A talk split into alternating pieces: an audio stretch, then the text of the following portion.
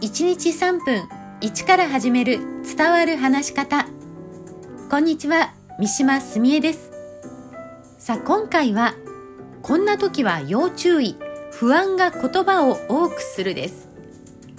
せっかくいい話をしているのに言葉数が多すぎて伝わりにくくなる人いませんか？例えば話し終わりに近づいていたはずなのにそこから次々に言葉を重ね話し続けてしまったりする人です。なぜそうなるんでしょうかね。その原因の一つは話し手は聞き手に伝わっているかどうか不安になるからではないでしょうか。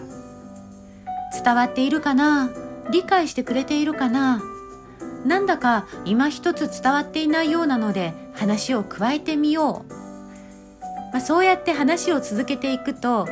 聞き手の集中力が途切れ始めさらには伝えたいことが薄まってしまって結果何も伝わらないというようなことが起きてしまいます。ではなぜ伝わっていないかもと不安になるんでしょうか。その大きな原因は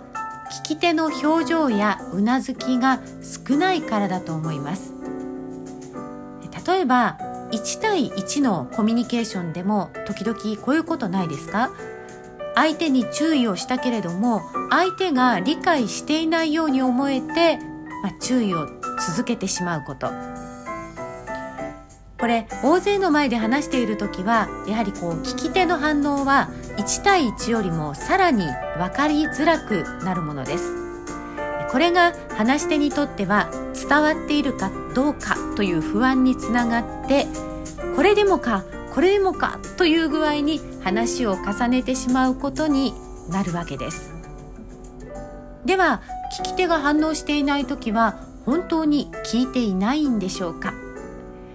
実は反応が少なくても真剣に聞いている場合が多いんです。逆にたくさんうなずきながら聞いている人よりも実は反応の薄い方の方が話をきちんと聞いているとも言われます。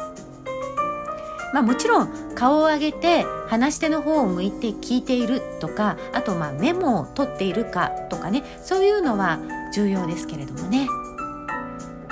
無表情のように見えるのは真剣に話を聞いている証かもしれませんとはいえそれが分かっていてもやっぱり不安になるという話し手の人は話を続けるのではなくて聞き手に質問を投げかけたり声がけをするなど